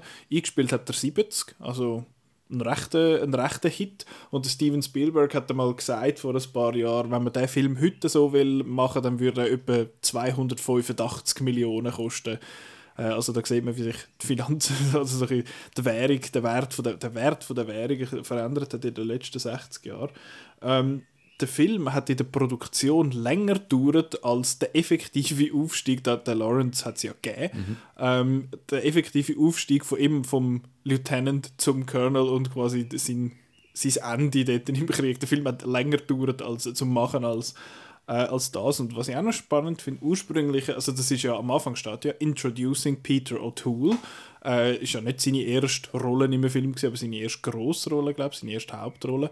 Ähm, ursprünglich wäre die Rolle gedacht für den Marlon Brando, aber der Marlon Brando hat, glaube ich, keine Lust gehabt oder keine Zeit oder so. Und dann haben sie den Peter O'Toole genommen. Und ich finde das noch spannend, das ist, der, der, der Brando kommt bei diesen langen Filmen, wo ihr mir da im Ketchup auf äh, aufzwingt, immer wieder mal vor. Also wenn jetzt bei Apocalypse Now äh, ist der gefallen. Ich glaube, bei Thin Red Line ist er nicht dabei gewesen.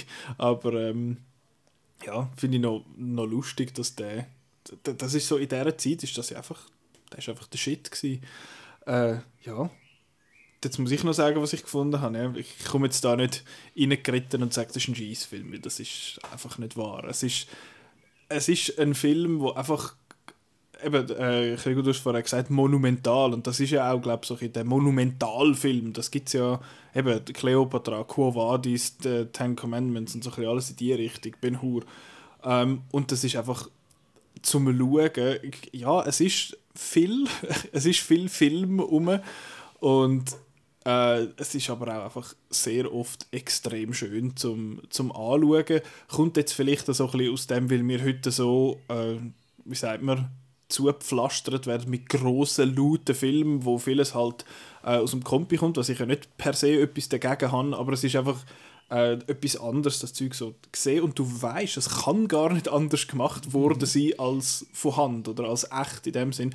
Und es hat Einstellungen, es hat die eine Einstellung, die, die wird mir, glaub, die würde ich jetzt gerade sofort gross ausdrücken, also es hat mehrere, wo, wo ich das würde, aber die, wo der, wo der Lawrence so überlegt, was er jetzt könnte machen, wie kann man das, also sein Plan quasi schmiedet und so in der Nacht in die Wüste rausläuft. Und es hat einfach nur seine Silhouette vor so einer riesigen Düne und es ist alles so ein bisschen bläulich und dann hat es den, den Wind, der so dort drüber weht in dem Sinn. Und das ist so eine wunderschöne Einstellung. Ich glaube, die wird mir für den Rest äh, von, meinem, von meinem Leben im, im Kopf eingebrannt sein. Und es hat auch sonst einfach tolle Shots, weil ich glaube, aufgewirbelter Wüstensand sieht glaube einfach auch immer geil aus, eben wenn es da mit 100 Ross oder Kamel durchs Zeug durchrennen und eben der, der Raid von dem, von dem ähm, wie heißt sagen wir es, von dem Zug, das Ganze, das ist alles, das ist alles mega cool. Ähm, was habe ich noch aufgeschrieben? ich, ich frage mich wirklich, bei so vielen Leuten und bei so viel Zeug, wo du daran denken, wie zur Hölle führt man da Regie? Wie directet man so etwas? Da kannst du nicht einfach sagen, ja, ja, ihr geht dann mal von links nach rechts und wir filmen dann mal ein bisschen. Das muss ja irgendwie Vollgas durchkoordiniert sein. Und ich ich kann mir das gar nicht vorstellen, wie das, wie das soll gehen. Mit nicht nur so vielen Leuten, sondern so viele Leute auf so einem grossen Raum. Da bist du wahrscheinlich auch noch nicht mit Funkgerät am ja, Kommunizieren wirklich. gesehen. Ich weiß nicht. Hey, du bist mal Und so, ich weiß keine Ahnung, wie das geht. Und der ist ja in 70 mm da Mhm. Panavision, glaube ich, gefilmt worden, wo nachher dann der Tarantino gefunden hat, so, ich stelle jetzt die Kamera in ein Haus und filme etwas da rein, obwohl das auch alles cool aussieht. Und apropos, der Film hat mich oft so ein bisschen von der Art und so ein bisschen von der Ästhetik an Westerns äh, erinnert. Also eben der der, der Zugüberfall hatte so ein etwas Westerniges gehabt. Du hast, es hat eine Szene, wo es nachher dort da das, das Kreuz oder da das große Schiff gesehen hindurchfahren und sie dann da den Fluss findet. Dort laufen sie durch so ein kaputtes, ja, zu so ein kaputtes Haus und das hat so mega die, die Western-Ästhetik gehabt und auch äh, von der Musik halt, aber das, das verbinde ich halt einfach ein bisschen mit dem, weil alles so ein bisschen aus, aus dieser Zeit äh, gekommen ist. Und es hat ähm, die Szene, wo er mit seinem, mit seinem Dienst, wie heißt mit seinem, äh, mit seinem Diener, mit dem einen von beiden dann ankommt, quasi zurück und die ich wollte jetzt einfach nur so ein Limonade. Glas Limonade. Und das ist, das ist wahrscheinlich die emotionalste Szene in dem ganzen Film. Ich finde es noch lustig, das ist in Sevilla gedreht, die Szene. Da bin ich erst gerade im Oktober an dem Platz gewesen, der Plaza de España, und ich bin nicht sicher, ob das soll irgendwo im arabischen Raum sein oder soll das in Spanien sein. Aber äh, Andalusien bietet sich halt sowieso an für so Sachen, weil halt dort äh, viel äh, die Architektur sehr arabisch äh, inspiriert ist, weil die Araber ja viel dort sind oder lang dort sind. Und das ist noch so ein Punkt, der mit der Emotion. Ich finde, der Film ist relativ über lange Zeit emotional recht kalt. Weil du schaust dem zu und das sieht alles noch schön aus und er ist der Typ und so. Und dann hast ich habe das Gefühl, der, der emotionale Draw ist relativ, kommt dann irgendwann mit diesen zwei Dienern, die ein bisschen Humor reinbringen, weil sie da am Kamel irgendwie den Stecken in den Arsch shoppen und so Zeug. Und dann nachher halt, weil die jetzt, weil die jetzt dritte so ein Sachen erleben und dann hast du für mich den Höhepunkt mit der mit dieser Limo-Szene, wo er merkt, jetzt, jetzt ist es einfach durch, jetzt haben wir es geschafft. Und nachher, finde ich, ist er emotional, und auch vorher ist er emotional relativ kalt. Habe ich das jetzt nur so wahrgenommen oder sehen ihr das auch ein bisschen so? Dass er jetzt nicht, sonst hat es doch mega viel von diesen alten Filmen, sind so, ah ja, wir haben da die emotionalen Szenen und ha. Und das ist da irgendwie, hat mich das wie so Es hat halt keine, so keine. Liebesgeschichte. Es hat überhaupt keine Frauen in dem Film. Es hat ohne Scheiß, das ist also das. Äh, Also bis auf den Lawrence ist äh, er ist schon recht die Queen amix, wenn er mit dem, wenn er das erste Mal, wenn er das erste Mal sein äh, Kleid anlegt. ja, ja. Also es gibt ja, man sagt ja glaube auch, dass er eventuell eben homosexuell glaub, Okay. glaub, ist und ich finde, das wird angetönt in, Mhm. in, in gewissen Szenen, dass er da wirklich Freude hat am, am Prunk und allem und ähm, Aber ja, Es hat, also es hat keine sprechende Frauenrolle in diesen Nein. 3 Stunden 45 Minuten. Also keine einzige sprechende Frau, was ich schon noch. Eben, klar, man schaut das jetzt an, es ist ein, ein Historienfilm, das ist im Und es wäre natürlich, sagen wir so, wenn sie jetzt der Frau reingeschrieben hätte, dann hätte er sich noch in irgendeine verliebt von einem Stamm ja, und dann genau. hat es noch irgendwie, das wäre ja nicht unbedingt besser gewesen. Nicht unbedingt, aber es ist Also, einfach noch interessant, um das, äh, vor allem jetzt heute mit den Sensibilities, Ja. die wir heute haben, hat es eh zwei, drei Sachen, die ich gefunden habe, äh, eben, ich meine, der Sir Alec Guinness mit Ja. dem, und auch der, wie heißt er, Anthony Quinn, glaube ich, Ja, der wo, Anthony Quinn. wo beide im Brownface äh, Mhm. sind und das, das kannst du heute nicht mehr bringen. Und das ist, Aber, sie, aber ich finde trotzdem, ich habe auch ein bisschen Angst gehabt, den Film jetzt nochmal schauen, sind trotzdem nicht irgendwie so, also ich habe jetzt gefunden, Stereotypen, Sie in sind dem Karikaturen. sind es nicht unbedingt. Das nicht. Und das ist wahrscheinlich jetzt, das ist Interpretation von mir, aber ich nehme an, das ist auch aus einer Zeit, wo jetzt, das ist ja in den 60er ist entstanden, dort ist ja auch die ganze Segregation mit der, also wenn du nicht weiss bist in den USA, hast du eh schon Schwierigkeiten gehabt. Also dass dort überhaupt wahrscheinlich Darsteller mit, mit brauner Haut gefunden haben oder haben wollen einstellen, das ist wahrscheinlich eh schon nicht wirklich gegangen und dann ist das wahrscheinlich fast noch ja, die beste Lösung äh, gewesen. und ich meine, sie stellen ja auch die Briten nicht einfach immer nur als die supergeilen Helden dar, obwohl es ist schon ja äh, eine gewisse White Savior, auf eine Art eine White Savior Story. Natürlich ist sie äh, irgendwo based on true events und so. Aber Mir ist auch Dune in den Sinn gekommen, übrigens, jetzt, als ich ihn gerade heute wieder geschaut habe, weil es so noch auf Dune war. Weil aber, er bringt ja auch alle die, die, all die verschiedenen Stämme zusammen und so weiter. Und äh, sie, ja, es ist eben eine typische White Savior Story Ja. eigentlich, genau. aber es, es Also emotional. holt ähm, ja, sorry.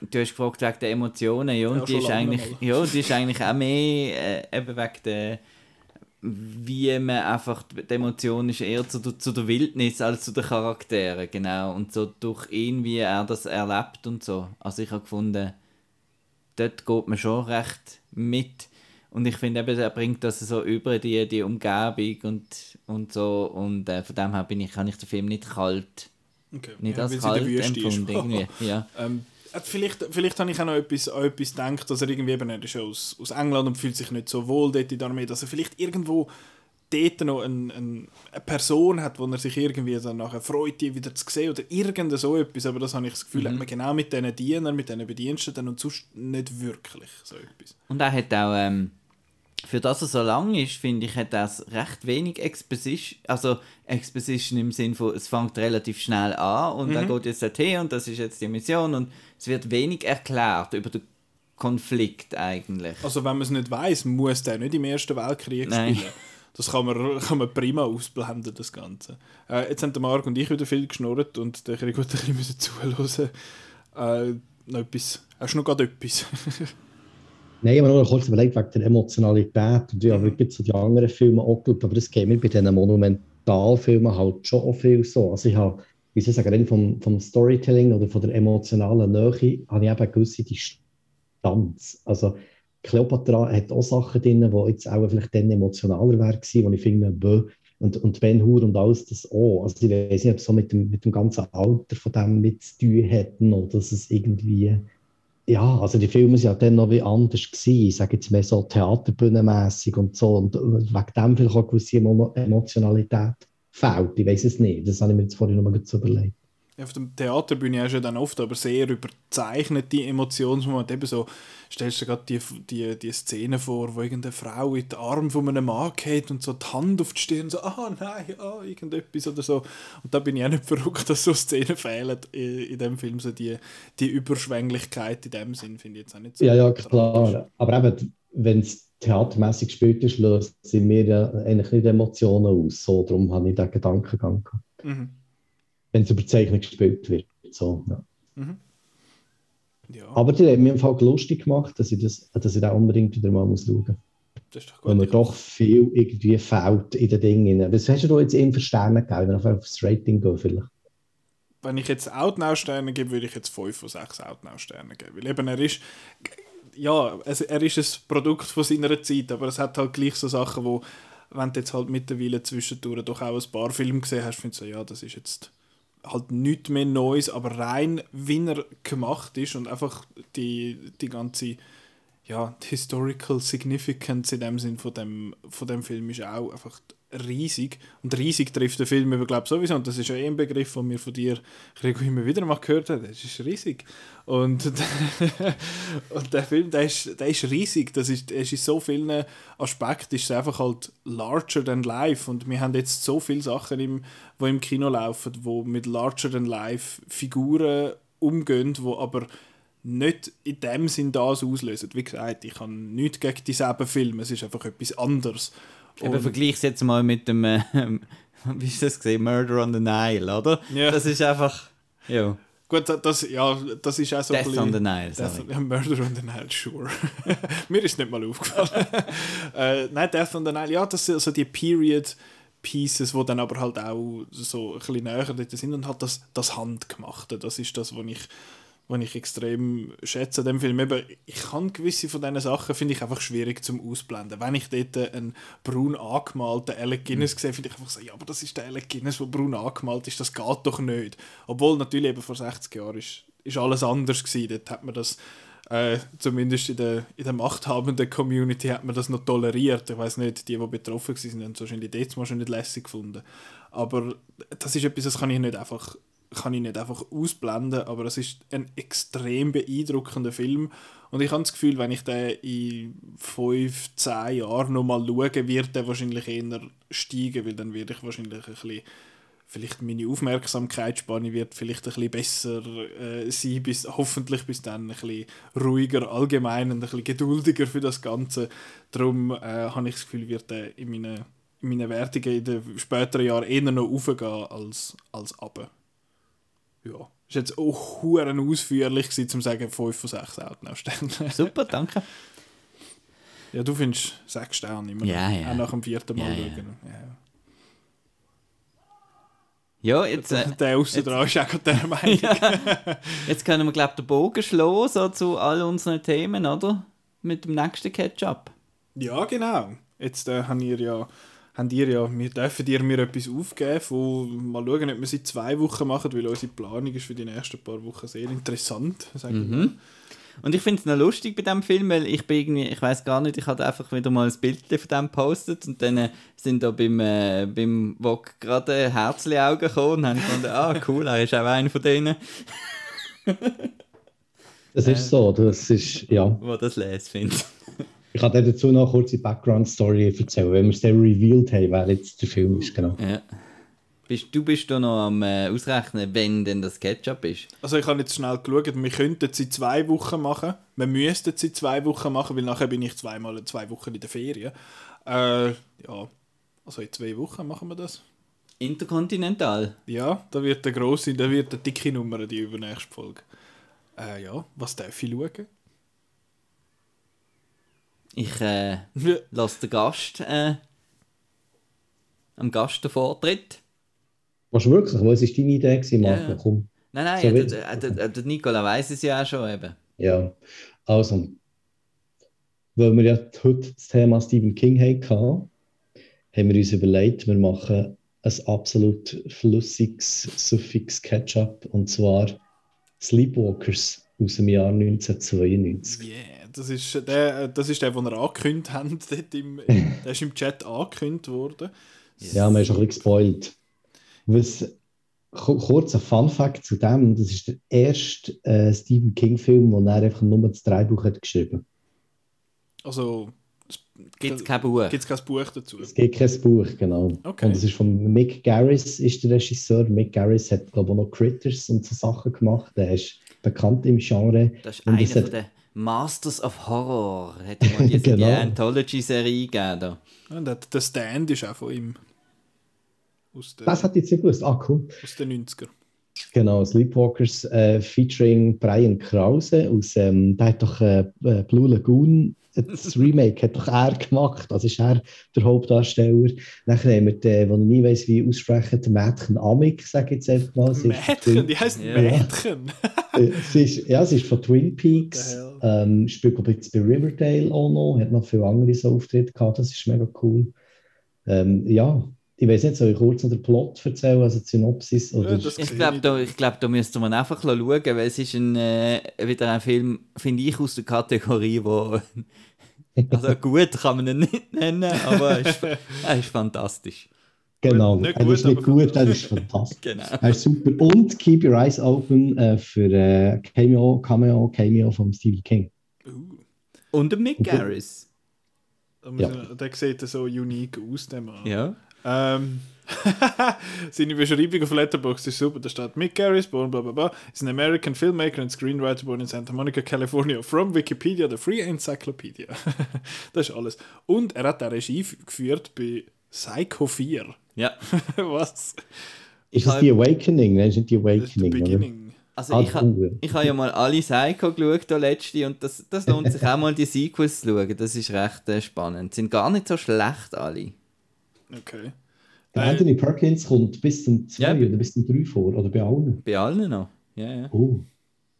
Interessant. Ja, Sleepwalkers. Also ich, das Einzige, was ich weiß, es hat das Haus, das ein bisschen creepy aussieht und es hat einen Haufen Büsi. Ganz Hey, das. Poster, im ihr das Poster rein, das hat, das hat so viel Style, finde ich. Das ist das super. ist grandios. Sehr ja, cool. das ist wirklich geil. Ähm, Und das war eben geil, gewesen, wo der im 92 ist im Kino kam, auch zu Bern, ja, natürlich als Schlafwandler. Weiss ich noch, das hat die Plakate gehabt, an so einer Wand und ich bin dann, wo ich noch ganz klein war, sind wir au- auf Bern in die Stadt und dann habe ich das Poster gesehen und bin so verliebt in das. Und dann ist da drauf gestanden, irgendwie, ähm, Stephen Kings Film Friedhof der Kuscheltiere war schrecklich, dieser Film ist grauenhaft. Und dann weiß ich noch, dass meine Mutter so den Kopf geschüttelt hat und so gesagt hat, nein, also Christian, also so solche Filme schauen wir nicht. Und ich so, wenn ich mal erwachsen bin, wenn ich den Film schaue. Yes. Sehr Und ich liebe ihn bis heute. Er ist sch- schrecklich, aber fantastisch. grauenhaft im besten Sinn vom Wort in dem Fall.